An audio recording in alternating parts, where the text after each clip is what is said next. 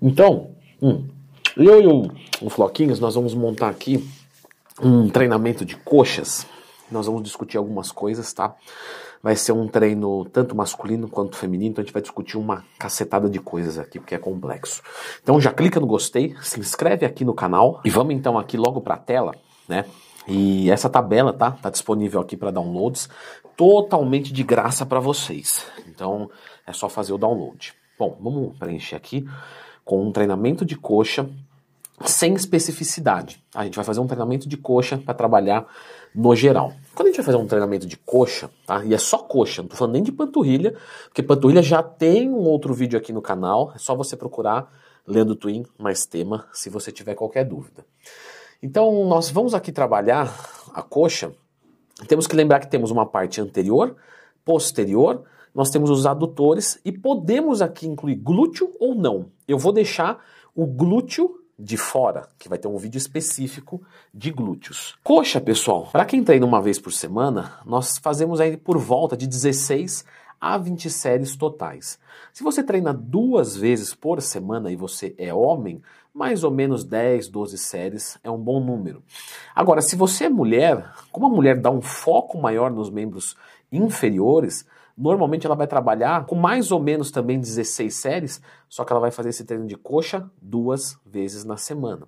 E quando nós falamos de mulheres, a gente pode fazer uma divisão, um foco maior em quadríceps num dia, um foco maior em posterior no outro dia. Vamos trocar essa ideia aqui no geral. Bom, trabalhando com 16 séries, vamos assumir que eu quero ganhar volume e eu não tenho nenhuma restrição, eu vou começar então com o agachamento livre.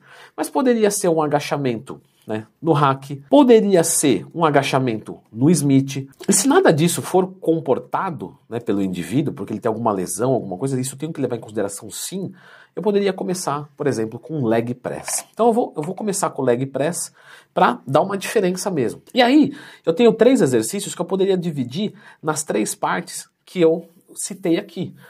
Que aí vão ser isoladores, como por exemplo, uma cadeira extensora, uma mesa flexora e uma cadeira adutora. E aí eu poderia jogar aqui 4 de 12, 4 de 8, 4 de 8 e 4 de 8.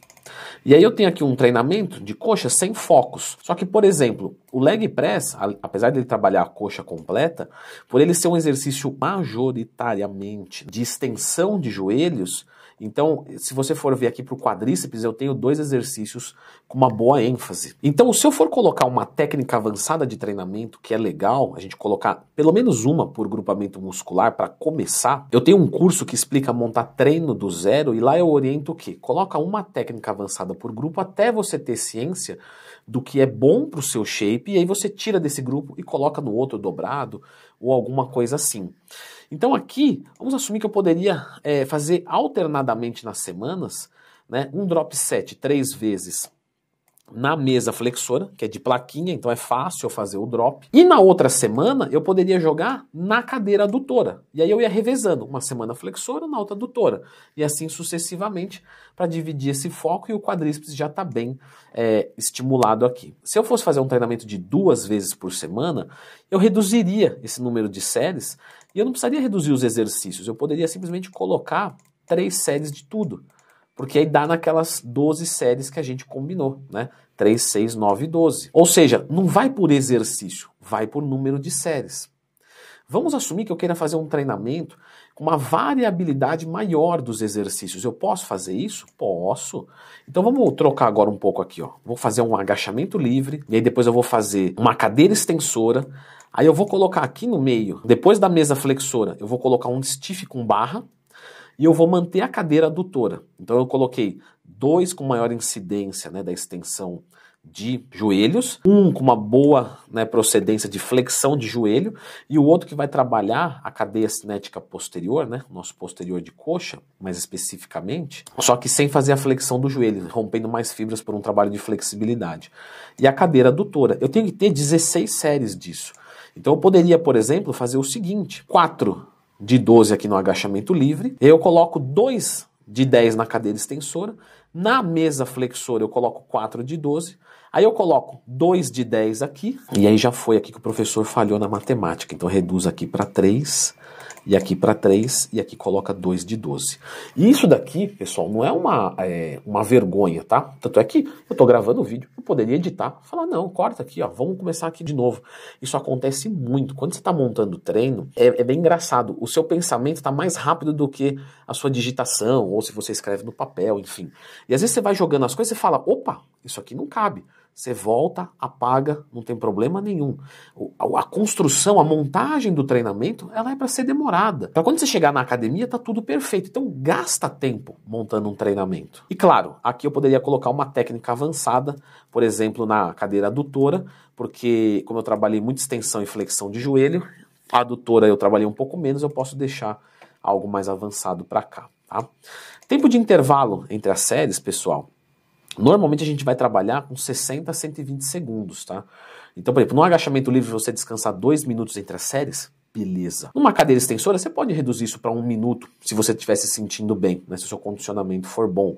Numa adutora, muito provavelmente um minuto você está recuperado. Vamos fazer agora aqui é, um treinamento de coxa, mas com foco maior no posterior. Então, eu poderia fazer uma técnica de pré-exaustão de treinamento. Então, o meu primeiro exercício já seria de posterior, para já cansar o posterior, para quando eu for fazer, por exemplo, um agachamento livre, o meu posterior cansado, eu vou reduzir a carga, isso vai diminuir a incidência no meu quadríceps, só que o meu isquiotibial que está cansado, para ele vai ser impactante. Então, por exemplo, eu poderia fazer assim, cadeira flexora, e eu poderia fazer aqui um FST 7.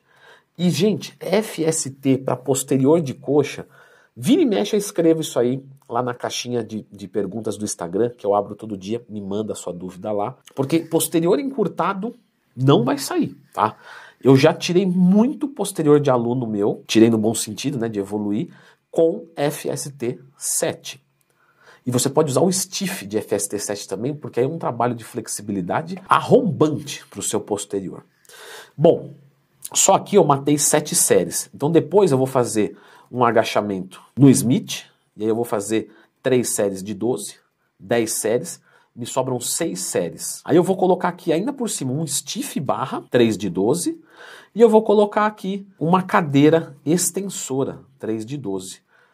Pô, Leandro, mas aí eu não foquei nada do adutor. Ué, não tem problema. Às vezes você não vai precisar trabalhar o adutor em todos os seus treinamentos.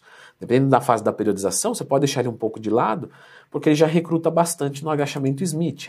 Mas eu poderia fazer um agachamento Smith com os pés em V, né, girados para fora, para trabalhar um pouco mais. Né? Seria uma, uma, uma, opção aqui, dentre outras várias possíveis. Um treino que fique mais focado né, na parte é, do quadríceps, eu poderia começar com a cadeira extensora, fazendo uma pré-exaustão, e aí poderia ser um 5 de 12 com drop set. Depois eu iria para o agachamento, por exemplo, no hack, que já deu 8 séries, eu tenho mais 8 ainda. Poderia fazer uma passada com halteres.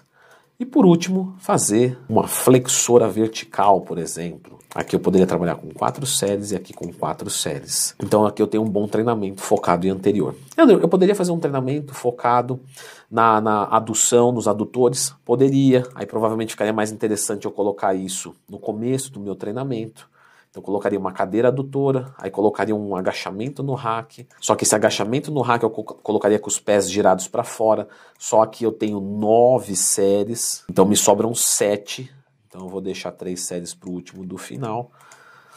Eu jogo uma cadeira extensora aqui e um flexor vertical e eu tenho aqui um treinamento mais focado em adutora, certo? Eu vou deixar agora aqui, pessoal, vocês com o vídeo, com um treinamento de coxa completo, para desenvolvimento completo, sem foco, só que com vários macetes de execução. Então, além de saber montar, você tem que saber executar, certo? Então, dá uma olhadinha nesse vídeo aqui.